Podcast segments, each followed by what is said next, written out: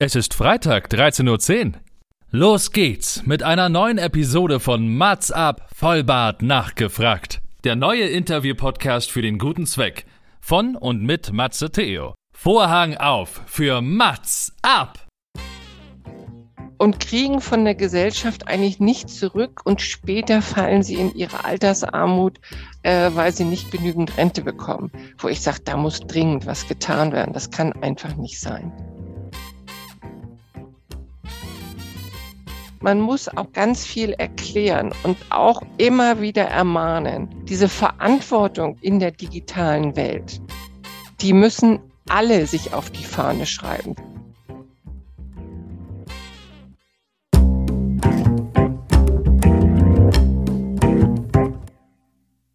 Mats ab, Vollbart nachgefragt ist noch ein neuer Interview-Podcast. Es kommen Leute zu Wort, die Matze Theo, das bin ich. interessant findet und die vorher noch nie die Gelegenheit hatten, ihre spannenden Geschichten zu erzählen. Zehn Fragen? Naja, also fünf. Oh, noch fünf.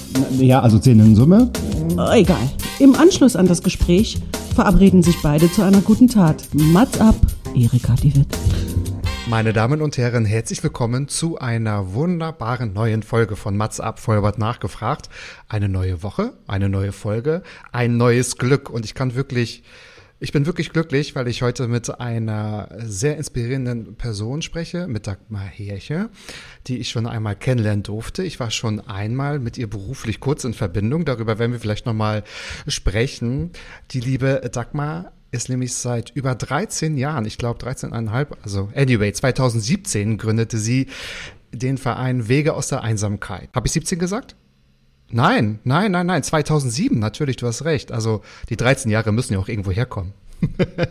Seit 2007, genau, äh, gegründet mit, mit einem Kollegen. Und zwar, sie initiiert Projekte gegen Altersarmut, gegen Alterseinsamkeit, aber auch besondere Projekte für und mit neuen Medien. Und da steht auch das Projekt Wir versilbern das Netz im Vordergrund. Und da war ich schon mal, ich sag mal, Gast. Die Dagmar ist Preisträgerin von ganz vielen Preisen auch bekommen. Und ich habe gesehen im Internet, du hast einmal einen Preis von Michelle Abdullahi überreicht bekommen. Da war ich ein bisschen neidisch. Das habe ich gesehen, gibt es auch ganz viele Fotos. Und zwar, ich glaube, das war der Demografie Excellence Awards 2017.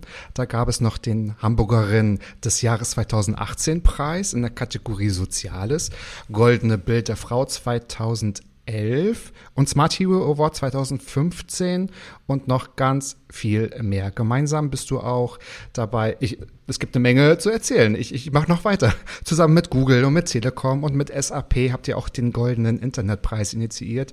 Und es gibt regelmäßig zum 1.10. jeden Jahres zum Weltseniorentag ein Flashmob. Ich glaube, der war letztes Jahr oder vorletztes Jahr mit bunten Regenschirmen in Hamburg, glaube ich, habe ich es gesehen. Das war, das war ganz toll. Also, ich spreche mit Dagmar Hilche. Wir sprechen heute über äh, den Verein Wege aus der Einsamkeit. Was kann man tun gegen Altersarmut, Alterseinsamkeit und ganz viele andere Projekte und wir werden auch einiges über Dagmar selbst erfahren. Herzlich willkommen nach, ich sage Hallo, herzlich willkommen nach Hamburg. Ja, herzlich willkommen aus Hamburg. Hui, das war jetzt schon. Jetzt habe ich schon ganz viele Minuten gefüllt, aber alles darf nicht ungesagt bleiben, denn es gibt ganz viel, was dich auch auszeichnet und dein Schaffen. Du bist ja nicht nur Unternehmerin, sondern auch ja sehr publik oder beziehungsweise sehr bekannt. Du hast zu Recht ganz viele Themen die so, ja, die sich mit dem Alter befassen, auch ins Rampenlicht gerückt, wurde es dafür auch ausgezeichnet. Und ich durfte in meiner vorherigen Arbeit schon einmal zu Gast sein in der Silberrunde, wie er ja selbst auch sagt, und habe ein Projekt vorgestellt. Da ging es um künstliche Intelligenz und habe, ich glaube, wir waren, weiß nicht, waren schon 18, 19, 20 Mann waren das auf jeden Fall, also RentnerInnen. Und es hat ganz viel Spaß gemacht. Aber ich rede viel zu viel, weil es gibt so viel zu erzählen. Aber Dagmar, hallo, ich freue mich, dass du da bist. Ich freue mich auch. Ich finde manchmal selbst mein, mein mein Stoppschild gar nicht. Apropos Stoppschild, da kommen wir gleich nochmal drauf zu sprechen, aber wenn der Knopf an ist, ist er an. Sag mal, wie geht's dir? Mir geht's gut, danke. Das ist, das ist total toll. Ich finde das super, dass du dir Zeit genommen hast, heute an diesem sehr warmen Tag, um ja den Mats-Up-Interview mitzumachen. Du hast dir fünf Fragen überlegt, die dir vielleicht so noch gar nicht gestellt wurden.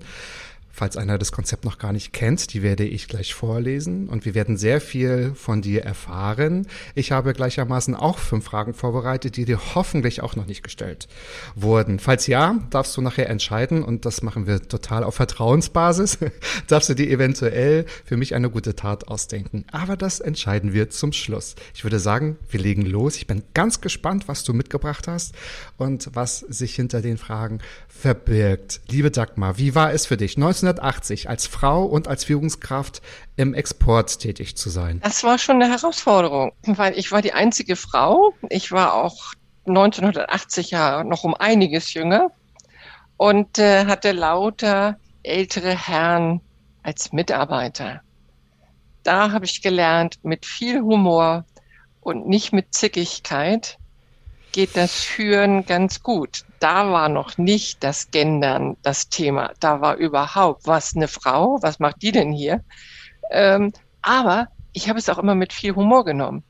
Wenn ich in der Handelskammer saß und vorne sagte, guten Tag, meine Herren, dann sagte mindestens einer, Moment, aber hier ist auch eine Frau im Raum. Und dann hieß es, guten Tag, meine Herren und guten Tag, Frau Hirche. Damit wussten alle, wer ich bin, aber keiner, wer die Herren ist. Und so habe ich eigentlich die Erfahrung gemacht, wenn man mit Humor die Sachen angeht und sich niemals als Frau von irgendwas abschrecken lässt, dann kann man seinen Weg machen und das auch schon 1980. Und das auch schon 1980. Warst du denn die Person, die gesagt hat, Moment mal, ich bin noch hier als Frau? Oder hat das eine andere Person gemacht, von wegen, Moment mal, wir sind nicht nur Männer in diesem Raum. Das waren immer Männer, die das dann gesagt haben. Ich habe immer da gesessen und gewartet und habe gedacht, mal gucken, wem auffällt, dass hier nicht nur Männer sitzen. okay, das mit Humor zu nehmen, ist natürlich vielleicht auch leichter gesagt. Das heißt, ähm, war das denn für dich eher das Problem generell, dass Frauen noch nicht in solchen Positionen gearbeitet haben? Oder war das, oder hast du ganz viel Persönliches auch erlebt, wo du ganz viel kämpfen musstest? Weil Humor ist ja auch erstmal eine Coping-Strategie. Was, wie, wie, wie war das am Anfang? Also ich muss sagen, ich habe Vorgesetzte gehabt und es waren Männer, waren eigentlich immer Geschäftsführer, die mich aber immer gefordert und gefördert haben. Ich habe niemals ähm, im Grunde erfahren, dass ich als Frau etwas nicht kann. Mhm. Warum? Weil ich auch immer, wenn mich jemand gefragt hat, willst du das machen, habe ich mir gesagt, davon habe ich keine Ahnung, aber ich mache es einfach mal. Ich gucke. Das heißt, ich habe nie Angst gehabt, neue Sachen zu übernehmen mhm, und okay. äh, bin nie in Deckung gegangen. Und wenn jemand gesagt hat, willst du die Abteilung leiten, habe ich gesagt, okay, mache ich und habe mich nicht in Frage gestellt. Und ich glaube, das ist immer noch bei Frauen so ein großes Thema, dass sie sich ganz oft in Frage stellen. Was Männer sehr selten tun. Wir, in mir sah es natürlich immer ganz anders aus.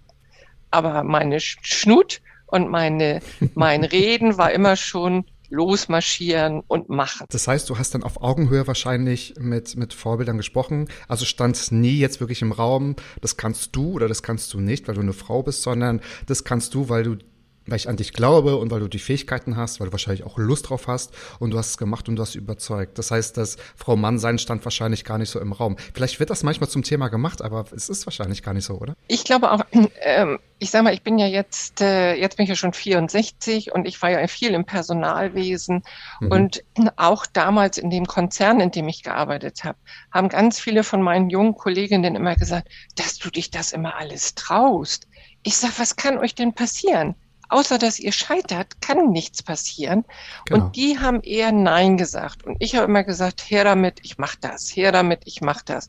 Als dann äh, 1981 die EDV bei uns ein, Einzug gehalten hat, wurde jemand gesucht, der das Projekt bearbeitet ja, ich habe mich dann wieder nicht schnell genug geduckt und plötzlich hatte ich ein EDV-Projekt, obwohl ich davon überhaupt keine Ahnung hatte. Aber ich habe gesagt, es gibt doch Fachleute. Es muss nur einer koordinieren, es muss jemand die Verantwortung tragen. Ja. Und gut, wenn man meint, ich kann das, dann probiere ich das mal. So, und heute bringst du auch wahrscheinlich ganz vielen RentnerInnen noch Zoom bei. Eine kurze Frage aus reinem Interesse. Wie stehst du gerade zu dem Thema Gendern gerade, so Gender Equality? Kann man das so verallgemeinern, weil ich, ich habe auch überlegt, ich, ich tue mich nicht schwer damit, aber ich tue mich schwer, eine verallgemeinernde Antwort zu geben, weil es ist, äh, ich will dich kurz nochmal abholen. Ich habe letzte Woche eine Folge mit Roberta Bieling veröffentlicht und aufgenommen und dann habe ich gesagt und auch geschrieben, äh, ich spreche heute mit meiner Gästin Roberta. Ich habe noch nie so viele Zuschriften bekommen. Positive, aber auch sehr viele negative, weil viele haben gesagt, Gästin geht gar nicht. Das hat mich sehr gewundert. Ähm, das sehe ich differenziert. Man muss einmal sagen, ich komme noch aus einer Generation, da, war's, da waren wir froh, wenn, wenn die Frauen gesehen worden sind. Mhm. Meine Mutter, die ist 85 und als ich jetzt auch anfing zu gendern in meinem Schreiben, Seniorinnen und Seniorinnen, mit, mit Sternchen, da hat meine Mutter gesagt, ich bin doch kein Sternchen, bist du denn bekloppt? also sie hat sich darüber richtig aufgeregt, weil sie sagt, ich bin eine Seniorin oder ein, ich bin Senior und da ist es doch völlig egal. Wenn man mich sieht, sieht man, dass ich eine Frau bin. Mit 85 sieht sie es noch ganz anders. Mhm. Ich sehe, ich habe dann zu meiner Mutter auch gesagt, ich sage, ich bin da auch nicht der große Freund von. Wir sind aber nicht vorangekommen mit der Gleichberechtigung, weil wir es eben nicht gemacht haben. Wir sind genau. nicht vorangekommen, weil wir eben keine Quoten haben. Weil eine Freiwilligkeit ist eben nicht umgesetzt worden. Und daher, ich mache es zähneknirschend, weil ich die Notwendigkeit sehe, ich es aber eigentlich völlig albern finde. Also da ja. sind so, ja. so zwei, weil die, die Schriften sehen jetzt komplett zerrissen aus. Finde ich auch. Weil überall muss dieses Sternchen oder Strich oder wie es jeder macht, taucht ja. das jetzt auf. Äh, Vorstand. Es ist natürlich in unserer Sprache alles sehr männlich. Und daher gehe ich diesen Schritt mit, weil ich die jungen Frauen verstehen kann, wenn sie sagen, ja. wir wollen auch in der Sprache sichtbar sein. Ja. Mir fällt es mit 64, muss ich sagen, etwas schwer. Ich sehe es etwas anders, aber ich gehe es mit, weil ich denke, das tut der Frauenbewegung gut. Ja, das tut noch Not, ne? so wie wir das im Norden auch immer gesagt haben.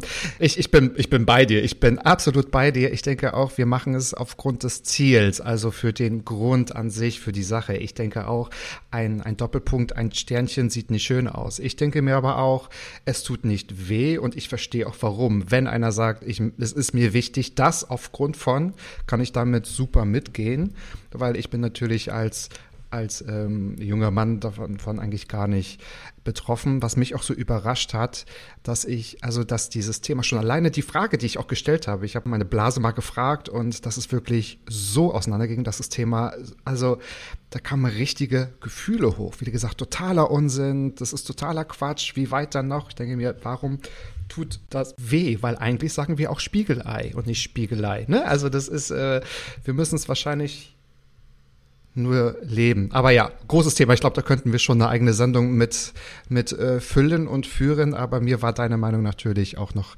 extrem Ich glaube einfach, dass man da auch mal ganz unterschiedliche Generationen ranholen muss. Hm. Also ich sage mal, meine Mutter mit 85 war alleinerziehend.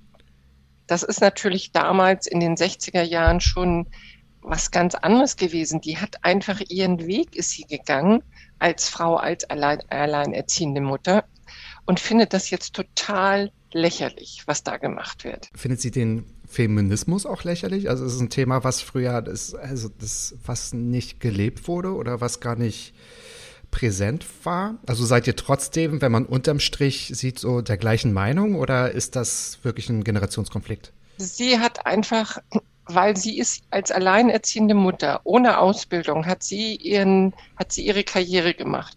Und sie sagt, das liegt doch an jedem selber, was er daraus macht. Also meine Mutter hat sich niemals, das hat sie mir dann natürlich mitgegeben, hat mhm. sich niemals von irgendwas aufhalten lassen. Außer damals eben von der Ehe.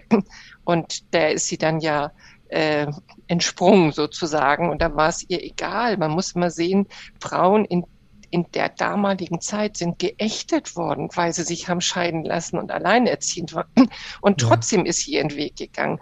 Und das hat sie in der Hinsicht auch härter werden lassen, weil sie einfach sagt, heute gibt es so viele Hilfestellungen. Und jetzt fangt ihr halt auch noch mit der Sprache an. Ich kann sie verstehen, weil sie eben aus einer anderen Generation kommt. Genau. Also ich glaube, Verständnis sollte man auch immer zeigen. Es geht ja nur darum, dass wenn man in so eine Situation kommt, oder es gibt noch ganz viele andere Situationen, dass einfach jeder die gleiche Chance hat. Natürlich müssen muss die Person, der Charakter und die Fähigkeiten Fertigkeiten im Vordergrund stehen. Aber da sind wir ja an einigen Teilen ja noch nicht, beziehungsweise hat jetzt die, die, die neueste Generation, da zähle ich mich ja auch gar nicht mehr dazu, das Gefühl, wir gehen ein bisschen sogar Schritte zurück. Von daher ist es, was mich so ein bisschen Ach, stört, Thema. ist dieser Fanatismus, der da überall mhm. reinkommt. Mhm. Dass man nicht Menschen mit der Meinung zulässt, äh, sie, sie akzeptiert und Menschen mit der Meinung akzeptiert, sondern dass sofort ja. drauf gehauen wird, wenn jemand anders ist. Das geht schon, ob ich einen Veganer treffe, der mich, mich dann unbedingt belehren will, wo ich mhm. sage, du lebst so, ich lebe so, lass uns doch gemeinsam unseren Weg gehen. Aber wir sind in so einer ja. Gesellschaft, wo aufeinander eingedroschen wird, nur ja. weil jemand eine andere Meinung hat. Das geht jetzt los, ähm, wenn jemand was nicht gut und regelkonform sagt, wird er sofort niedergemacht wo man sagt, lasst uns doch vernünftig diskutieren. Wir können doch auch hart diskutieren, aber warum müssen wir die Leute bepöbeln? Warum müssen wir sie ausgrenzen, nur weil jemand vielleicht mal etwas Unbedachtes gesagt hat? Das ja. wird alles sofort wahnsinnig mhm. aufgebauscht. Mhm. Ja, einige werden auch in der Tat bloßgestellt. Ich finde auch, wir haben es verlernt zu streiten, also mit Argumenten sich zu unterhalten. Und ich finde es auch völlig okay, dass man sagt, egal ob es nun Veganismus oder Feminismus oder es gibt ja noch ganz viele andere Sachen. Lasst uns doch einig sein, dass wir uns uneinig sind. Das ist doch auch mal okay, weil davon lebt ja auch eine Debatte und ich denke mir, so kann sich Sprache weiterentwickeln und nicht das, wie du sagst, irgendwie, ihr müsst es jetzt machen und wir, weil ich bin auch manchmal, so wie viele auch, das ist auch ein Thema, was ich mit Freunden bespreche, was, was ich mit der Familie bespreche, so unsicher. Ich habe letztens irgendwo in einem, in einem Text gelesen, ganz einfaches Beispiel, äh, UserInnen. Und da dachte ich mir so, ah, aber eigentlich gendern wir doch keine englische Sprache. Da fängt schon an. Oh Gott. So, was sage ich denn jetzt? Wenn das jetzt falsch oder richtig ist, dann kriege ich es aber um die Ohren, was ja dann auch so ist, ja. Schwierig, aber ich denke trotzdem notwendig. Okay. Darum denke ich, dass wir viel mehr auch über die Streitkultur diskutieren müssen. Bin ich nicht deiner Meinung, doch, bin ich deiner Meinung. Ich wollte gerade ein bisschen provozieren. Aber absolut, das stimmt. Also ich denke auch wirklich, wir haben es verlernt zu streiten. Und gerade jetzt auch, wenn wir uns so einen Wahlkampf angucken, wir sind im Wahljahr, ähm, ist das nicht wirklich Streit. Das ist denn, ja, okay. Es ist sehr komplex und sehr anstrengend. Man ist manchmal so müde, ne? so eher ereignismüde. Liebe Dagmar, die zweite Frage von dir. Wir gehen mal in die Thematiken weiter. Wie ist es denn, wenn du eine Diagnostik bekommst, die mit dem Tod in Verbindung zu bringen ist? Jetzt gehen wir mal in die ernstere Etage. Ich bin ja eigentlich immer ein sehr positiver Mensch und äh, ich musste leider vor 14 Jahren, ne, 2011, ja 2011 habe ich die erste die, die, äh, Diagnose äh, Darmkrebs bekommen. Aus heiterem Himmel, von mhm. Schnipp, ach, ich, mir geht's nicht so gut, ich gehe zum Arzt und drei Tage später lag ich schwer krank im Krankenhaus. Wow. Mit meinem Optimismus habe ich das relativ schnell überstanden da hat aber mein Körper nach einem Jahr gesagt, ich zeige dir mal, wer hier die Macht hat. Mhm. Und dann ist der Krebs zurückgekommen und ich musste das Ganze nochmal über mich ergehen lassen. Und da habe ich gelernt, auch ein wenig Demut zu haben. Demut vor der Gesundheit, Demut vor dem Leben, obwohl ich schon immer sehr positiv bin, noch weniger mich über Dinge aufzuregen, weil es sich einfach nicht lohnt, weil niemand weiß, ob er nicht morgen eine Diagnostik bekommt, die bedeuten kann, hier ist das Ende deines Lebens angekommen, was natürlich jetzt gerade zu Corona-Zeiten ja auch noch viel, viel mehr Menschen getroffen hat. Mhm. Äh, und daher kann ich mich einfach auch über richtig über Menschen aufregen, die alles so verharmlosen und sagen, es mhm. ist ja wie eine Grippe. Nein, da sterben Menschen dran, da sterben junge Menschen dran. Äh, das ist eine Sache, auch wie, wie Krebs, da stirbt man dran und äh, andere werden geheilt. Aber das macht was mit einem. Und das ist für mich ganz wichtig, was ich gelernt habe. Auch ich komme an meine Grenzen, muss es auch zugeben und muss dann gucken, wie ich das verarbeite. Jetzt bin ich jemand, der darüber reden kann. Viele mhm. können nicht darüber reden mhm. und werden dann noch kränker. Meine Ärzte haben gesagt, ich habe es nur so gut überstanden, weil ich so ein optimistischer Mensch bin. Sonst wäre ich daran gestorben.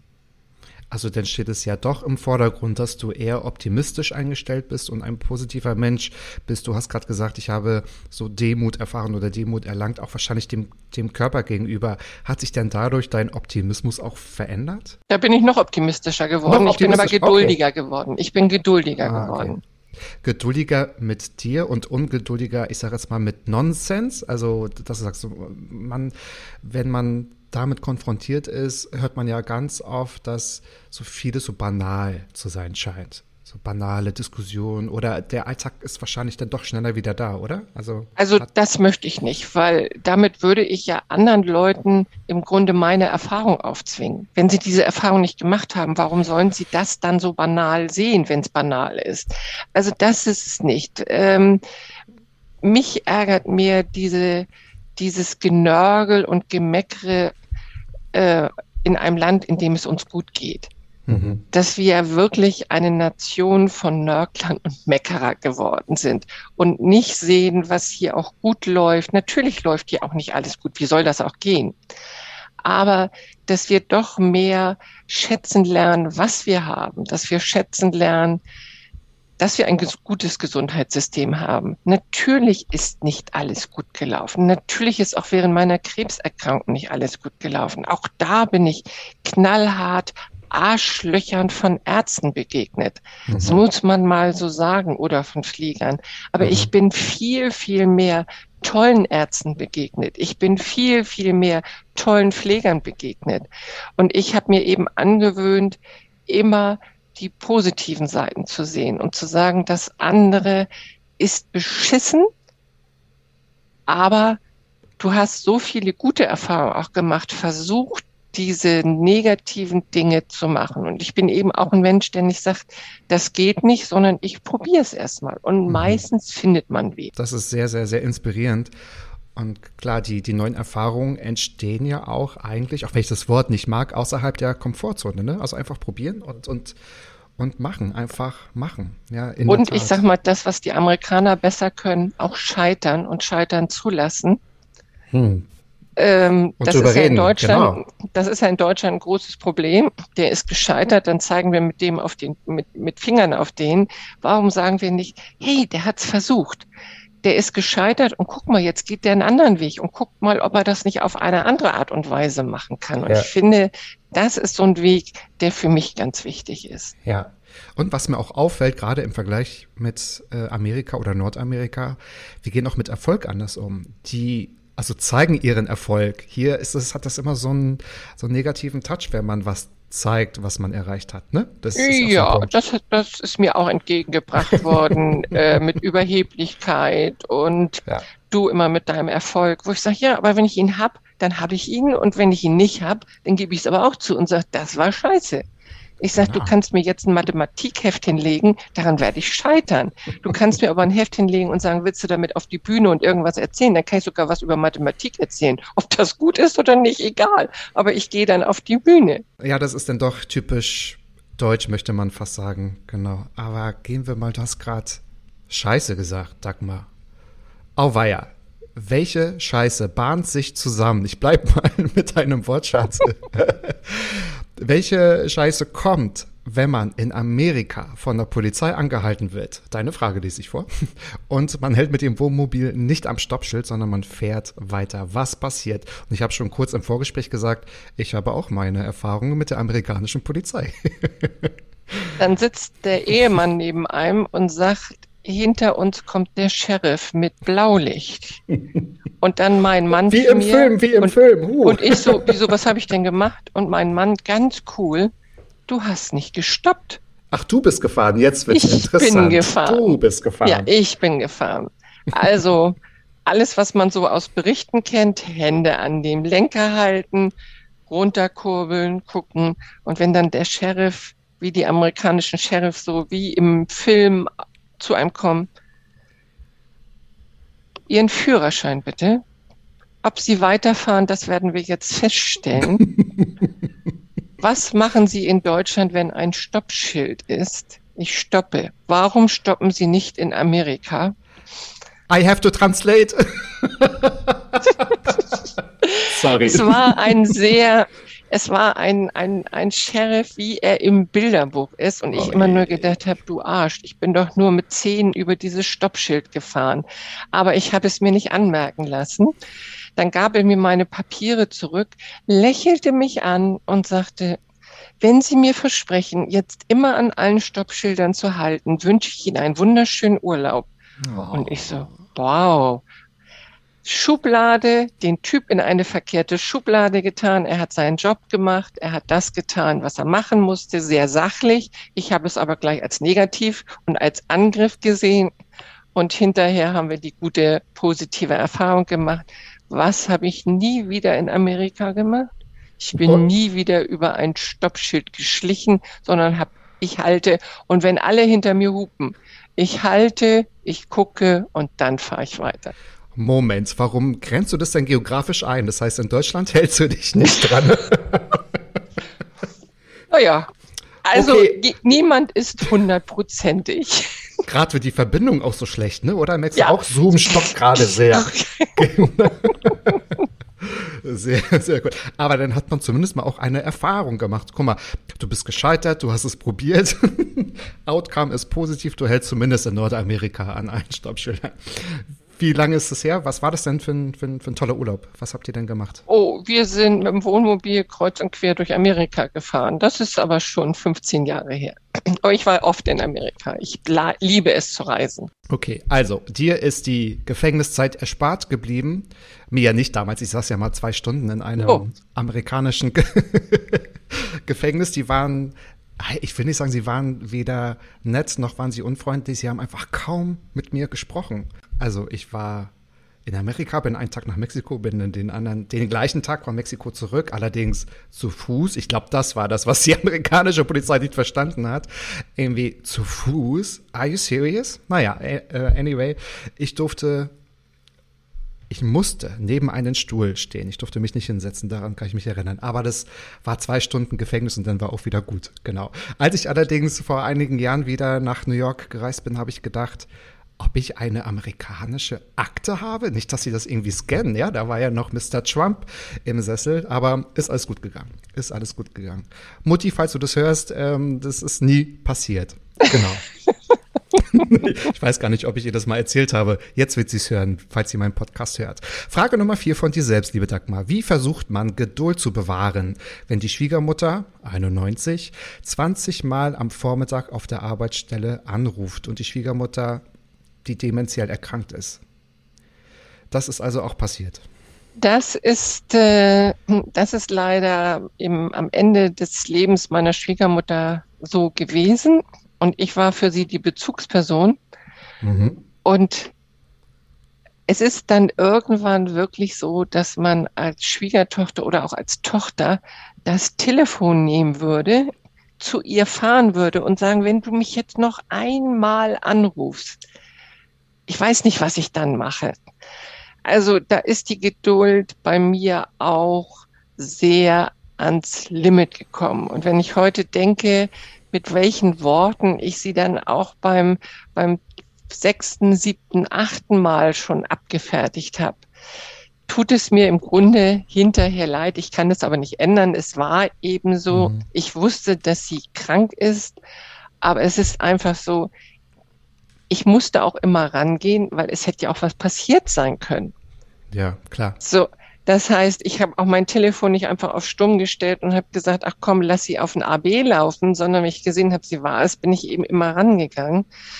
Aber das hat viel, viel Geduld gekostet.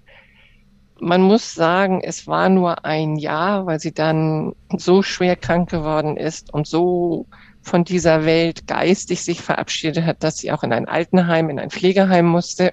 und dann auch nicht mehr telefonieren konnte. Mhm. Heute denke ich aber auch an die lustigen Sachen. Also mir sind heute mehr die lustigen Geschichten, weil sie war auch schwerhörig. Das heißt, ich habe hier immer in der, im Büro ins Telefon gebrüllt und überall gingen die Türen zu, so klack, klack, klack. Ach, Dagmar telefoniert wieder mit ihrer Schwiegermutter. das sind auch schöne Erinnerungen, aber ich muss sagen, das war eine Zeit, wo ich gemerkt habe, Geduld und Pflege das ist nicht meine Stärke. Das muss ah. ich einfach so sagen. Mhm. Äh, das muss man für sich auch erkennen. Darum haben wir uns dann eben auch Hilfe geholt. Wir haben sie dann in die Tagespflege gegeben, äh, wo sie einen Tag kreuzunglücklich war und am zweiten Tag dann und am Wochenende mich angerufen hat, gesagt, wieso holt mich eigentlich keiner ab? Ich muss doch zur Arbeit. Wo sind denn die alle? Und ich gesagt habe, mhm. Emmy ist Wochenende und meine Schwiegermutter gesagt hat, nee, nee, also äh, da fahre ich mal eben hin. Das heißt, wir haben uns Hilfe geholt und es fällt natürlich gerade so im Familien, im Familienumfeld schwer zu sagen und zu erkennen, das kann man nicht selber leisten, sondern muss, man muss sich professionelle Hilfe holen. Ja, weil sich die Beziehung ja auch zu der Person ja auch verändert. Ne? Das ist ja dann auch nochmal ein ganz großes Thema. Ich weiß jetzt nicht, wie lange das her ist, aber ist auch äh, so die ganze Erfahrung damit, hast du das auch alles einfließen lassen in deine Arbeit in, im Verein Wege aus der Einsamkeit? Also das ist also erst drei Jahre her und okay. ich sage immer, obwohl ich mit so mit dem Thema Alter so beschäftigt war, ich ein gutes mhm. Netzwerk hatte. Mhm und eigentlich auch schon über Demenz Bescheid wusste, hat mich die Erkrankung meiner Schwiegermutter, hat uns in der Familie doch sehr hilflos dastehen lassen. ähm, da kann man noch so sehr theoretisches Wissen haben, wenn man das dann in der eigenen Familie mitbekommt, wie sich ein Mensch so stark verändert und auch so einnehmend wird, und ganz viel mhm. Unterstützung braucht äh, und dann eben auch nicht immer die Begeisterung rüberkommt, muss man auch mal sagen, von mhm. dieser Person und mhm. man dann auch noch mehrmals am Tag angepfiffen wird. Ja, äh, sie ja. war jetzt nicht die, die, die ähm, wie soll ich sagen, die aggressive Person, aber eine ungeduldige Person, weil sie eben auch selber gemerkt hat, dass das alles nicht mehr so ist. Das ist schon eine Herausforderung. Also das sehe ich heute, wo sie drei, seit drei Jahren verstorben ist, auch mit dem Abstand, dass das einer unserer kräftezehrendsten Kämpfe waren und Lebensabschnitte, die wir mit ihr verbracht haben die letzten zwei Jahre. Davor war sie einfach alt und sie war lieb und manchmal auch anstrengend. Aber ja. das mit der Demenz, das war schon. Und wenn ich mir vorstelle, wie viele Menschen jahrelang ihre Angehörigen völlig alleine meinen, das komplett alleine zu machen, denke ich manchmal, ah, bisschen Hilfe holen und auch loslassen und andere machen lassen, könnte auch etwas Hilfe bedeuten. Denn wenn wir die Tagespflege nicht gehabt hätten, weiß ich nicht, mhm. ob ich dann nicht irgendwann mal wirklich auch verbal ausgeflippt wäre. Mhm. So ist es nicht passiert. Mhm. Es gibt ja ganz viele Studien, ganz viele Arbeiten schon zu dem Thema pflegende Angehörige. Und ich habe letztens gerade auch wieder Zahlen gelesen, dass viele nebenbei wirklich noch berufstätig sind, so wie du ja auch oder so wie ihr auch. Und das ist aber immer so ein Thema, das hat mich immer geärgert, dass immer unten drunter stand, ja, die Dunkelziffer ist wahrscheinlich noch höher, weil das hat vielleicht auch was mit dem Thema Erfolg und Scheitern zu tun, weil wer möchte denn zugeben, ich schaffe es gerade nicht, mich um meine Familie zu kümmern. Aber das ist ein Thema, das muss, das ist ein Tabu, das muss aufgebrochen werden. Das, das, das sehe ich so, so viele davon betroffen. Ja. ja. Ja, absolut. Und darum spreche ich da eben auch ganz deutlich drüber, dass mhm. ich auch als Führungskraft, das hat nichts mit Führungskraft zu tun. Man muss auch Richtig. aufgucken, dass man sich nicht selber aufgibt. Denn ja. es nützt niemanden, wenn man selber krank wird oder wenn man irgendwas hat. Das heißt, man muss darüber auch sprechen, was das für eine unendliche Kraft kostet. Und ich bewundere Menschen, die erst zehn oder 15 Jahre oder wenn sie Kinder haben, die, die schwerst behindert sind, wenn da die Eltern pflegen, dann ist das eine Arbeit, die eigentlich unbezahlbar ist, die aber bezahlt werden muss, weil die verfallen ja alle dann in die Altersarmut. Das ist Total. ja dann das Schlimme. Das ja. heißt, die, die geben für die Gesellschaft wahnsinnig viel und kriegen von der Gesellschaft eigentlich nichts zurück und später fallen sie in ihre Altersarmut, äh, weil sie nicht genügend Rente bekommen. Wo ich sage, da muss dringend was getan werden. Das kann einfach nicht sein. Absolut. Und die pflegenden Angehörigen, um das jetzt mal ganz gemein zu sagen, die Spanier Pflegekräfte auf der anderen Seite, weil das sind ja das ist ja die Pflege, die dort nicht auftaucht und die nirgends zu messen ist und so. Und was ich auch gesehen habe, ähm, also ich komme ja immer aus dem ersten Leben, war ich ja Krankenpfleger oder bin es wahrscheinlich immer noch, man bleibt es ja. Nicht jeder kann ja auch pflegen, weil nicht jeder, der automatisch Sohn oder Tochter ist, ist nicht gleich Du hast es ja gerade gesagt, meine oder deine Stärke ist nicht unbedingt die Pflege und die Geduld. Jeder möchte das ja auch gar nicht. Und wenn man vielleicht ein ein, ich will nicht, vielleicht ein, ein, schwieriges oder ein, ein sehr zurückhaltendes Verhältnis zu den Eltern hatte und dann, also Pflege heißt ja nicht, ich reiche mal Essen, das ist die Körperpflege, das ist die Intimpflege, also da geht es ja auch richtig, ja. also äh, das möchte halt auch, oder kann nicht jeder.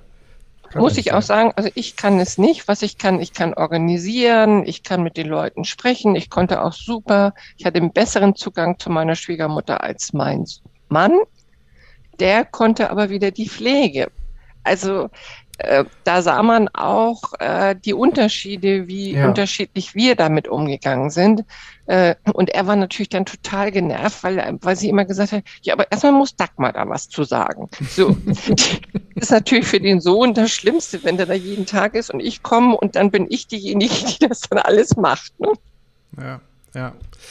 Da bist du die Böse. Nein, Quatsch. Ja, aber das, es macht ja auch mit euch was wahrscheinlich. Das ist natürlich auch eine Kraftanstrengung auf allen Aber Seiten. daher sollte in solchen Gesprächen, wie wir sie führen oder wie sie überall immer auch der Dank und ja. auch die Forderung rausgehen an die pflegenden Angehörigen, dass die viel besser von der Gesellschaft äh, anerkannt werden müssen und dass sie sich nicht schämen müssen, weil sie, weil sie äh, Pflegende zu Hause hat, die äh, auch die finanzielle Unterstützung von uns allen brauchen. Schon wieder ein Thema, darüber können wir ja. lang sprechen. Vielleicht, du, wir müssen uns jetzt regelmäßig einen Show fix einstellen und die Themen abarbeiten. Sag mal, sonst kommen wir nicht voran. Wenn ich zu, zu der fünften Frage komme, jetzt bin ich gespannt, weil ich ertappe mich da gar nicht. Ich weiß nicht, wovon du sprichst. Also, wie kann man seinen Schweinehund bekämpfen, der einem sagt, bleib doch einfach liegen, aber der Kopf sagt, hey, steh auf und bewege dich. Sag mal, was meinst du damit? Ich weiß nicht, was das, was soll ja, das bedeuten? Ja, ich weiß auch nicht. Ich habe so einen Schweinehund, der immer auf dem Sofa äh, mich mit Gewalt auf dem Sofa festhält. Ob ich ein Buch lese, ob ich Fernsehen gucke, ob ich Musik höre. Und in meinem Kopf ist immer so ein kleiner Mann, der sagt, du musst dich bewegen, du musst Sport machen. Und ich würde ja, ich hätte ja gerne von dir mal eine Antwort, wie eigentlich der Schweinehund kleiner wird und der Mann im Kopf, der kleine Mann im Kopf oder die Frau, weil wir ja beim Gendern sind, ja. Frau oder Mann, ja. ist ja egal, wer da im Kopf sitzt, zu mir sagt, du musst dich bewegen, wie der mehr Macht über den Schweinehund bekommt. Da fragst du jetzt mich. da fragst du jetzt mich. Eieieiei. Ich glaube, mit dem Thema sind wir schnell durch, weil ich habe, glaube ich, gar nicht diese Antwort. Und die Frage ist, was hast du denn für, ein, für eine Stimme im Kopf? Sagt die, beweg dich einfach nur? Oder sagt die, mach sauber? Oder sagt die, beweg dich, mach Sport, mach jetzt irgendeine Anstrengung? Ja. Die sagt, beweg dich, setz dich aufs Fahrrad. heißt ja. aber, ich muss das Fahrrad aus dem Keller holen. Ich muss losfahren. Dann muss ich mir überlegen, wo will ich eigentlich hinradeln? Da sind so viele Überlegungen. Wenn ich auf dem Sofa liege, muss ich nur den Arm zum Buch ausstrecken, ja, zum Wasser ausstrecken. Ja. Und mehr muss ich nicht machen. Also ich finde, du musst dein deinen Ehemann noch ein bisschen anders erziehen, weil der muss da einiges. Also wenn das Fahrrad nicht parat steht, wie sollst du denn reagieren, bitteschön? Ja? Sehr gut. Also, Werde also, ich ihm heute Abend gleich sagen. Absolut. Wir, du kannst uns auch noch mal verbinden. Ich spreche auch noch mal mit ihm, okay. weil das geht, äh, das, das, das geht gar nicht. Spaß beiseite. Das waren jetzt deine fünf Fragen, liebe Dagmar. Jetzt habe ich auch fünf und ich bin sehr gespannt, was du sagst. Du kennst die Fragen vorher nicht. Wie gesagt, sie sollen einzigartig sein. Ich bin gespannt. Meine erste Frage ist, was hat dich in den letzten 13 Jahren bei der älteren Bevölkerung überrascht, was du eher den jüngeren Generationen zugeschrieben hättest? Das hat mich überrascht. Wenn sie den Weg in die Digitalisierung finden, wie sie es differenziert machen, aber auch mit welchem Spaß sie dabei sind und mit welchem Humor sie dabei sind. Also das muss ich sagen, das hat mich einfach begeistert. Oder wenn wir irgendwas Verrücktes gemacht haben, wie zum Beispiel äh, seit 2014 den Seniorenflashmob. Mhm, wie die mhm. denn dabei sind und sagen, und dann habe ich meinem Enkel gesagt, du, ich gehe heute zu so einem Flashmob. Und hat mein Enkel gesagt, wo gehst du hin? Zu so einem Flashmob oder wie das heißt. Und dann hat der Enkel zu mir gesagt, weißt du überhaupt, was das ist? Nee, aber das erfahre ich. Also so diese Neugierde, auch neue Sachen mitzumachen, mit Spaß dabei zu sein. Und wenn eine 95-Jährige eben auch noch lernen will, wie so ein Smartphone zu bedienen ist, dann muss man einfach sagen, Hut ab vor diesen Menschen, wenn man die richtige Schraube dreht, dann gehen die auch mit. Was mich jetzt während der Pandemie auch wirklich beeindruckt ist, mit wie viel Gelassenheit viele ältere Menschen dieses Zuhause sein, alleine sein, ähm, annehmen und sagen, ja, jetzt sind sie, jetzt merkt man, jetzt werden sie ungeduldig. Jetzt sind sie geimpft. Mhm. Jetzt mhm. sagen sie auch, und da kann ich sie auch wieder verstehen. Auch wenn die jungen Leute sagen, ja, aber jetzt wieder die alten Menschen. Nur eine 95-Jährige, die hat vielleicht nur noch ein halbes Jahr oder ein Jahr oder drei Jahre zu leben. Ein 20-Jähriger hat aber noch 20, 30, 40 Jahre zu leben. Da muss man eben auch den Unterschied sehen, dass eben die Hochaltrigen oder die alten Leute sagen, ich will es jetzt, weil ich weiß ja gar nicht mehr, wie viele Zeit ich habe. Mein Vater ist 92, der sagt auch, ich will jetzt wieder mit euch essen gehen. Mhm, Wo ich mhm. sage, Papa, du musst aber noch ein bisschen Geduld haben. Wir sind erst am 16.07. alle drei durchgeimpft und dann noch 14 Tage. Ja, aber dann sofort. also da ist so. Dann sofort, ja. Aber man, ich finde, das steht in der Presse viel zu selten. Warum sind die so ungeduldig? Weil sie wissen, dass ihr Leben endlich ist, dass sie eben nur noch wenig Zeit haben. Und ich meine, du bist Kranken, du, du bist äh, was ähm, Krankenpfleger und hast im Krankenhaus gearbeitet du weißt ja auch, wie schnell eine Krankheit kommen kann. Und im Alter kommt sie eben schneller und da kommen auch Einschränkungen, körperliche Einschränkungen schneller. Und davor haben die alten Menschen Angst, dass sie nichts mehr machen können und dann plötzlich irgendeine Krankheit sie daran hindert. Ja, und viele haben ja auch tatsächlich Angst, dass die Krankheit, dann ins Krankenhaus kommen, immer so das Letzte ist. Also viele haben ja Angst, auch ins Krankenhaus zu gehen, weil da dann natürlich auch immer nicht die besten Voraussetzungen sind, dass man proaktiv gesund wird von alleine. Das kann ich auch schon verstehen. Ich finde es auch immer ungerecht, das so aufwiegen zu wollen. Also wer hat jetzt mehr Recht? Es geht, also es ist irgendwie schwierig. Ich kann beide Seiten super verstehen. Natürlich würde ich jetzt auch am liebsten rausgehen und mich verabreden und essen gehen und und ähm, ich finde auch die Impfpriorisierung war richtig. Ich finde, sie war nicht optimal. Man hätte vielleicht noch andere Bausteine berücksichtigen können, wie Lehrer und Schüler, meiner Meinung nach. Mhm. Aber definitiv, ja, das sehe ich auch so. Ich will noch mal kurz zusammenfassen, weil gerade ihr im Verein Wege aus der Einsamkeit, also ihr vernetzt euch mit ganz vielen Seniorinnen, RentnerInnen, jetzt machen wir mal das richtige Gendern, und ihr macht ganz viele Projekte, ob nun Zoom wird erklärt, Instagram auf Apple oder für Android wird erklärt, ihr macht Flashmobs, um alle Themen oder auf Themen aufmerksam zu machen, aber auch um jeden einzelnen nicht nur in die Digitalisierung, das ist aber ein großer Themenkomplex, einzuführen. Was ich auch so spannend fand, als ich bei euch in der Runde schon war, ich war jetzt nicht überrascht, aber was so Spaß gemacht dazu zu sehen, ich habe der, der, die ganzen Kacheln im Zoom gesehen, dass es so selbstverständlich war von wegen, ach guck mal, die kommt zu spät, nee, warte mal, ich mute sie mal, ach guck mal, hier mein Smartphone, ach, ist, ist gerade, Skype geht an, ich mach's mal aus und war, also es war, es war so hervorragend und das unterstützt ja nochmal das, was du sagst. Sie haben Spaß und sie es war jetzt nicht so, dass man irgendwie, oh, wie unangenehm, dass jetzt äh, ältere Leute jetzt versuchen, jetzt eine App zu öffnen. Im Gegenteil, sie haben sich höchstens geärgert, dass irgendwie ähm, das Bild falsch auf, ausgeleuchtet war, was jetzt hochgeladen wurde. Also das war, es ist mega, mega spannend. Sehr gut. Aber das zeigt eben, wir haben eben vor, als Corona losging, haben eben sehr, sehr viele Organisationen beim Thema Alter zugemacht. Und wir haben gesagt, das können wir nicht. Wir können nicht einfach zumachen. Und dann haben wir uns eben im, im Februar 2020 entschieden, wir gehen mit den alten Digitaleinsteigern, das sind ja, ja. alles Digitaleinsteiger gewesen, mhm, mhm, gehen wir auf Zoom. Und ich muss dazu sagen, vor Corona wusste ich, wie man das Wort schreibt. Benutzt habe ich das nie in meinem Leben. Mhm. Das heißt, ich habe mich erst fit gemacht und dann habe ich eben Erklärvideos für die Senioren geschrieben, äh, gedreht mit meinem Mann im Homeoffice. Und dann haben wir sie angeschrieben und dann haben wir ihnen aber auch einen Telefonsupport, also ein Telefon, ja. telefonische Hilfe angeboten. Ja, ja. Und dann sind eben beim ersten Mal 30 Menschen zwischen 65 und 88 mit uns auf Zoom gewesen. Und wir wow. sind jetzt Mittwochs und Freitags haben wir unsere Schulung. Da schulen wir ja digitale hm. Anwendung. Und da sind wir zwischen 60 und 70 Senioren und Seniorinnen, die wow. da auftauchen. Und die kommen aus ganz Deutschland. Mhm. Und auch hier wiederholen, wiederholen, wiederholen. Und letzte Woche habe ich Google Drive erklärt. Da haben sie gesagt, das war wie eine Lateinstunde. Wir haben nichts verstanden. Also werde ich das diese Woche noch ein, ja. zwei Mal wiederholen, damit so eine schwere Kost auch bei Digitaleinsteigern irgendwann so ein bisschen Aha macht. Mhm.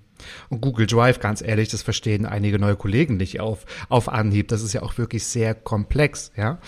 Wie viele Senioren, äh, äh, Senioren und Seniorinnen betreut ihr? Also hast du eine Zahl gerade? Wie viel seid ihr in Summe? Also ich denke mal, dass wir ähm, während der Pandemie, weil da ist es ja aus ganz Deutschland, haben wir bis zu 700 verschiedene Senioren erreicht. Wow, ja. Und was ich auch ganz toll finde, also es ist ja nicht nur so, dass ihr jetzt ja, den digitalen Einstieg schult, sondern ihr macht ja auch noch aufmerksam, wenn es zum Beispiel um Altenheime oder Pflegenheime geht. Warum gibt es hier kein WLAN? Also warum sind einige nicht mit Absicht, also aber trotzdem noch abgeschnitten? Und ich hatte vor einigen Wochen die liebe Jude zu Gast und sie hat mir erzählt von Supernurse, dass äh, sie natürlich genau, dass ihr davon profitiert habt, weil an euch ging diese Weihnachtsprämie, dass ähm, mit der Summe X so und so viele Pflegeheime ans Netz gegangen sind. Ja, damit fängt es ja an. Das ist, glaube ich, auch so, eine, so, so, ein Herzensthema von euch, ne? Das auch. Ja, also vor Corona, ich habe ja schon 2018 habe ich ja einen TED Talk in, in München gehalten und auch dort schon gefordert, kostenfreies WLAN in Altenheimen und in den Zimmern, nicht nur in den Aufenthaltsräumen. Mhm. Und äh, zu TED Talks kommen ja normalerweise mehr jüngere Menschen und die waren total schockiert, weil sie sich das gar nicht vorstellen konnten, dass es ja. da kein WLAN gibt. Also ja. ist mir bewusst geworden, dass wir diese Thematik auch immer laut von uns geben müssen. Und ich bin eben jemand, ich kann laut, ich kann kann die Netze bespielen, ich kann ungefragt und gefragt irgendwo meinen Senf dazugeben zu diesem Thema.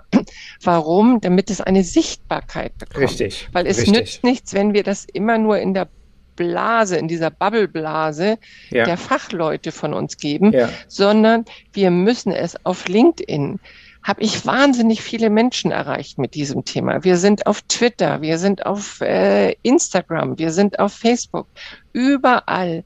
Und Corona hat uns eben gezeigt, dass es noch ein Problem gibt, was mir vorher wusste ich von dem Problem, aber ich habe nicht gesehen, was das für Auswirkungen mhm. hat. Mhm. Nämlich die Menschen, die sich zu Hause kein WLAN leisten können, mhm. die waren jetzt plötzlich während Corona auch außen vor, weil die ja. konnten nicht mit einer Prepaid-Karte 6,95 Euro an einem Zoom-Meeting teilnehmen. Und wir haben ganz viel weinende Senioren am Telefon gehabt und Seniorinnen, weil die gesagt haben, jetzt kann ich ja gar nichts mehr machen. Da habe ich aber keine Lösung. Das heißt, das ist jetzt eine politische Forderung. Und nur ein Beispiel. Ich, ich liebe es ja auch Leserbriefe zu schreiben. Ich lese was, dann schreibt die CDU in Hamburg, äh, sie fordern jetzt Digitalisierung bei für Seniorinnen und Senioren.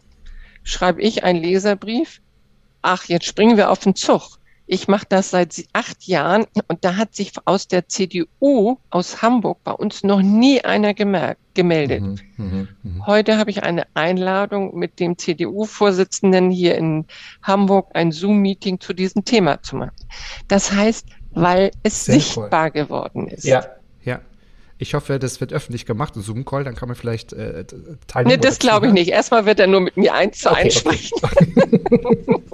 Schreibt mal bitte eine Zusammenfassung. Ich bin natürlich sehr engagiert. Naja, aber nur durch so eine Aufmerksamkeit, ja, gelingt es ja dann auch nicht. Ohne Grund hat ja Judith und äh, das Team von Supernurse und alle, die es angewendet haben, ja auch das geschafft. Hast du noch mal die Summe im Kopf, wie viel oder wie teuer in Anführungsstrichen ist quasi so ein ähm, so ein Pflegeheim ans Netz zu bringen? Das kann man gar nicht sagen, weil es kommt auf die, die Größe des Pflegeheimes an.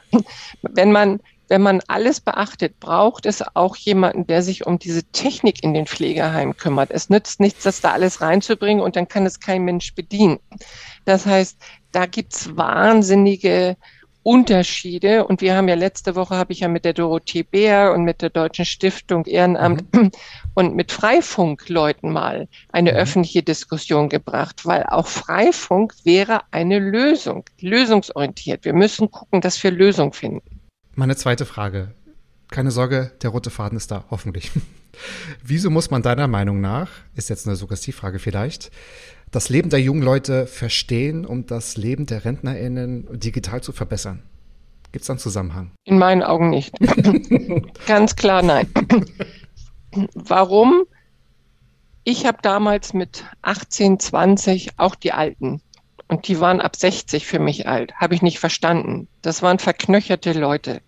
Mhm. Warum sollen heute 20-Jährige nicht genauso denken wie ich damals? Daher, ich verstehe die jungen Leute.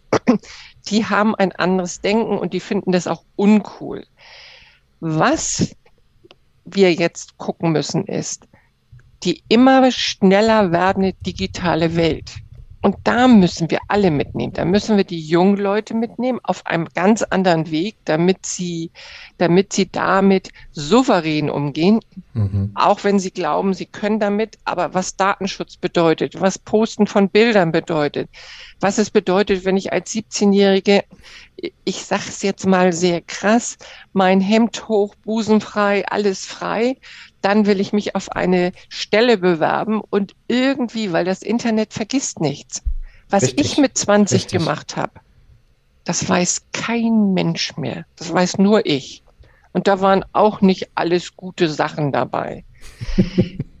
Wenn heute junge Leute was machen, ist es im Netz und das Netz vergisst nicht. Das ist ich sag mal, mit 16 kann man sich nicht vorstellen, was das mit 22 bedeutet, wenn ich eine Bewerbung auf eine Führungsposition schreibe und dann sowas kommt. Das heißt, da müssen wir auch als Führungskräfte anfangen umzudenken und zu sagen, das war seine Jugendsünde. Das hat nichts mit der, dem Menschen jetzt zu tun. Ja, das stimmt. Dann ist es so, dass die alten Menschen, die nicht digital unterwegs sind, sehen natürlich jetzt alle nur noch auf ihre Smartphones gucken. Wenn man denen dann aber erklärt, liebe Leute, ihr seid früher durch die Stadt gelaufen und habt alle in Faltpläne geguckt. Da seid ihr auch so durch die Gegend gelaufen. Ich sag, heute ist der Faltplan im Smartphone drin. Ach ja. so. Ja, dann zeige ich den Google Map. Das heißt, man muss auch ganz viel erklären und auch immer wieder ermahnen. Wir waren alle mal jung. Und jede Generation, die jung war, hat ihre coolen Dinge gemacht, die die Alten aber überhaupt nicht cool. Nicht verstanden haben, genau. Ja, okay. Also es müssen beide an einem Strang ziehen. Und das ist mir eben ganz wichtig. Ja. Und ich sag mal, Enkelkinder oder Schüler, wenn man Schüler dahin bekommt, dass sie sich engagieren und Senioren und Seniorinnen Smartphone-Schulung anbietet, das haben, haben wir hier in Hamburg mit äh, Generations, mit der, mit der, mit den Kulturisten hoch zwei gemacht.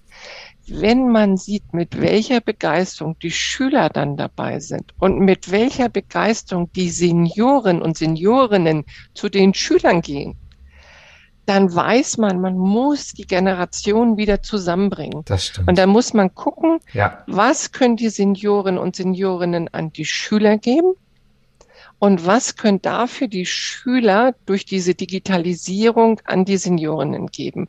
Und das macht wahnsinnig viel Spaß. Und dann sind die irgendwann auf Augenhöhe. Mhm. Und dann ist Verständnis von beiden Seiten da. Und ich finde, das müssen wir viel stärker fördern. Da bin ich ganz bei dir. Manchmal kann es so einfach sein, oder? Manchmal ist es das. Ja. Inwiefern braucht es deiner Meinung nach eine Pandemie, also nicht als Katastrophe, aber als Chance für die Notwendigkeit dieses Thema, also Zugang zur Digitalisierung? Also da hätte ich gerne darauf verzichtet und hätte noch drei ja. oder vier Jahre länger mein, meine Litanei immer wieder von mir gegeben. Die Pandemie hat natürlich ganz klar auch bei den Senioren ein Umdenken hervorgeführt. Mhm. Viele finden, wissen nicht, wo sie Menschen finden, die ihnen das beibringen. Wir haben sehr viele alleinstehende alte Menschen, die sagen, ja, aber wo, wer bringt mir das denn bei? Und dann sage ich mhm. immer, ich kann es nicht aus Hamburg. Ich sitze hier in Hamburg. Ich sitze nicht bei Ihnen auf dem Dorf. Das heißt, wir müssen natürlich, wenn die Welt immer digitaler wird, das ist ja eine Forderung von uns, dann muss es an jeder Milchkanne digitale Sprechstunden für Menschen geben, die nicht mit dieser digitalen Welt aufgewachsen sind, die Fragen haben, wo sie wissen, da gehe ich hin und da sitzt jemand und der beantwortet mir das. Ich weiß, dass jetzt gerade auch die großen Provider wie Telekom, Vodafone und, und, und, bei mir ist es die Telekom, dass wir jetzt mit der Telekom darüber sprechen, was können wir auch nach der Pandemie machen, mhm. Um, weil die sind, die sind ja überall. Was können wir tun, damit auch in den Shops nicht nur das Verkaufen vorrangig ist, sondern auch der Schulungsgedanke. Wenn dann eben eine ältere Dame mit ihrem uralten Smartphone reinkommt, dass nicht versucht wird, ihr gleich ein neues Smartphone zu, zu, zu, äh, zu verkaufen, sondern zu sagen, welches Problem haben Sie denn? Wollen wir es gemeinsam lösen? Das heißt, diese, ähm, wie soll ich das nennen, diese Verantwortung in der digitalen Welt, die müssen alle sich auf die Fahne schreiben. Die Provider, aber auch die Banken, die Krankenkassen, die Behörden. Warum gibt es nicht in jedem Rathaus einen Raum, wo steht digitale Sprechstunde? Die Finanzämter, warum gibt es im Finanzamt nicht einen Raum digitale Sprechstunde? Mhm. Das heißt, überall, wo digitale Angebote gemacht werden, muss es auch digitale Bildung geben. Und da sind wir leider noch weit, weit von entfernt. Auch während der Pandemie sagt jeder, ja, es zeigt sich, wie wichtig die Digitalisierung ist. Aber nur ein Beispiel. Meine Eltern haben ein Tablet, die können damit umgehen, haben aber noch ihre Klapphandys. So, jetzt war ich letzte Woche da. Da sagen beide, und mein Vater ist 92 Jahre alt und meine Mutter 85, sagen sie beide, du kannst du uns jetzt auch mal so solche Smartphones besorgen? und ich so, äh, wieso braucht ihr die denn jetzt plötzlich? Ihr seid doch immer mit dem Handy gut zu reden. Und zu Hause habt ihr doch eure Tablets. Ja, aber wenn wir essen gehen, die Luca-App, da wollen wir uns dann auch nicht mit Zetteln mehr äh, beschäftigen. Das heißt, die kommen jetzt über die Luca-App und die Corona-Warn-App zum Smartphone. Ja, ja, ja, aber es ist der richtige Weg eigentlich, ne? Aber da sind die schneller als die Entwicklung oder als das Angebot oder die Versorgung, wie auch immer die Versorgungsstruktur. Das heißt, hier liegen jetzt zwei Smartphones, völlig schon eingerichtet. Mm. Ich habe bei der Telekom neue SIM-Karten angefordert, weil die natürlich aus dem Handy da nicht reinpassen und meine mhm. Eltern können das nicht mehr, diesen Fipselkram da rein, reinfriemeln. Das mhm. heißt, ich kriege die und meine Mutter hat heute schon ungeduldig angerufen, wann sie denn jetzt endlich ihr Smartphone bekommen. Und ich sage, Mutti, du hast mich doch erst vor einer Woche gefragt. Die TikTok-Community wartet. Sag mal, bitte beeil dich. Aber ich meine, das macht es doch wieder, das ist doch wieder spannend, weil man sieht, der Bedarf ist natürlich da. Also es wird laut danach gerufen, es muss jetzt umgesetzt werden. Aber das kann man ja nur gemeinsam machen. Und ich sage jetzt mal, da kann jetzt vielleicht die Telekom oder SAP oder welche Player das auch immer sind, unterstützen. Aber das muss der Staat das Gesetz auch vorgeben. Also das muss finanziert und geregelt werden. Ne? Das kann man ja alleine nicht so sehr umsetzen. Schwierig. Du kannst nur immer laut fordern. Schwierig absolut immer laut fordern. Und wir haben jetzt auch schon über diesen digitalen Boost, sag ich mal, gesprochen, der so durch Corona auch äh, ja, einher oder stattgefunden hat. Welche analogen Kontaktpunkte müssen deiner Meinung nach noch gefördert werden? Also analog, wir müssen gucken, dass das Alter auch vielfältig ist. Es nützt nichts, wenn wir nur, wenn wir nur sagen, ähm, traditionelle Alterstreffen. Nee, wir haben auch ganz moderne alte Leute. Wir haben traditionelle alte Leute. Wir haben im Alter genau dieselbe Vielfalt wie in der Jugend. Das Alter wird aber ganz oft auf Dutt und Kittel reduziert. Mhm. Ja. Und wir müssen moderne Angebote machen. Wir müssen auch, das ist für mich ganz wichtig, eine Erkenntnis, da, da hätte ich vor der Pandemie nie im Leben drüber nachgedacht. Wir müssen Hybridveranstaltungen machen. Wir müssen analog und digital zusammenbringen, damit Menschen, die nicht mehr mobil sind, die keine Angebote in ihrer Umgebung haben, dass wir sie digital einfach mit einbeziehen. Das hat das jetzt in der Pandemie gezeigt, dass das super gut geht. Ich habe ja aus Orten, da weiß ich nicht mal, wo die liegen. Ich weiß mal, dass sie irgendwo in Sachsen liegen oder in, am Bodensee. Aber wir haben Menschen erreicht mit unseren digitalen Angeboten, die sagen, das gibt es alles bei uns gar nicht, weder digital noch analog. Und das werden wir nach der Pandemie werden wir digital und analog zusammenbringen. Wir werden ganz viele Veranstaltungen machen, wo wir eine Kamera mitlaufen lassen, wo sich die Leute über Zoom einwählen können und analog und digital feiern wir gemeinsam. Und ich habe mittlerweile doch so 10 bis 20 Senioren, die so Zoom-fit sind, dass sie dann auch die Leitung auf Zoom übernehmen können. Ja, das ist immer wichtig, dass auch einer koordiniert. Aber dann ist es ja auch wunderbar. Das gibt ja, bringt ja mehr Vorteile als vielleicht Aufwand. Das heißt, dann kann man bei den regionalen Sachen auch dabei sein, aber auch schauen aus Untertupfing in Bayern, was gerade so im Norden los ist, ja? Also das ist ja auch eine ganz andere Art der Vernetzung und der Informationsaufnahme und Weitergabe. Ja. Also ich weiß nur, dass wir den 1. Oktober dieses Jahr, ich glaube, über drei Tage feiern müssen, weil die wollen alle nach oh, Hamburg. Viel Spaß. ähm, da wird ja. schon fleißig geplant, wer wo übernachtet, wer wie woher hier anreisen kann. Und der 1. Oktober ist ein Freitag. Dann bleiben sie alle bis Sonntag oder vielleicht auch bis Montag und wollen dann Programm gemeinsam machen. Nicht schlecht. Stimmt. Alle wissen, dass der erste am Freitag ist, weil der dritte fällt auf den Sonntag. Ne? Das ist ja der dritte Oktober.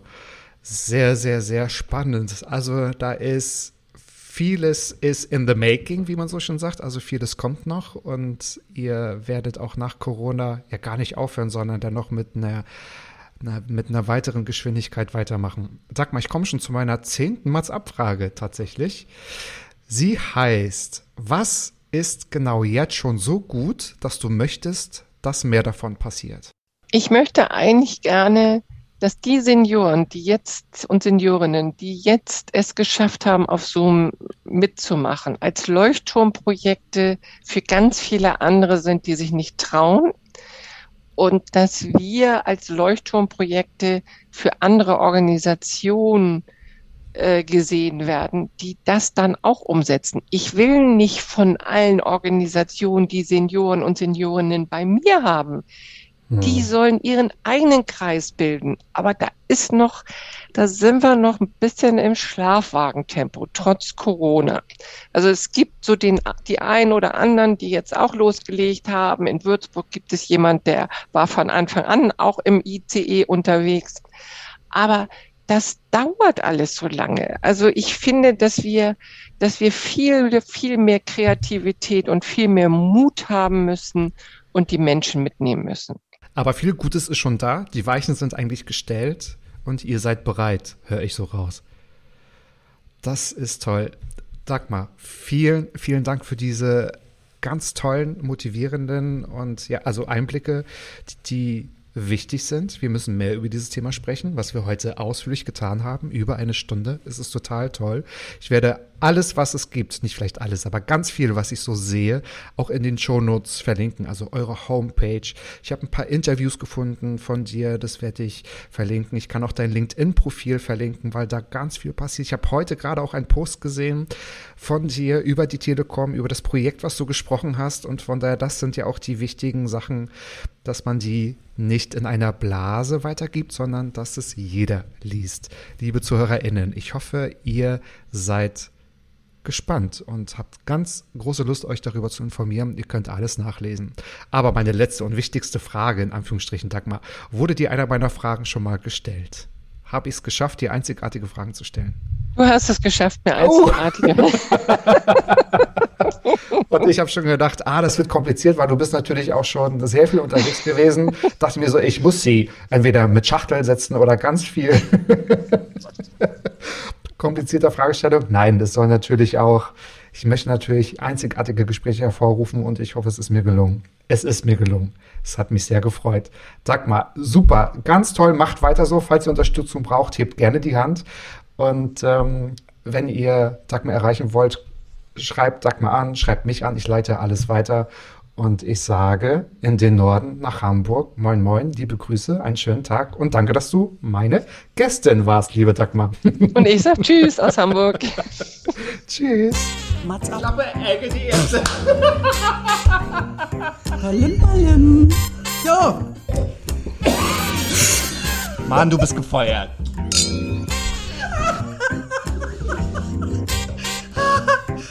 ich war noch in der Probezeit. Mats ab.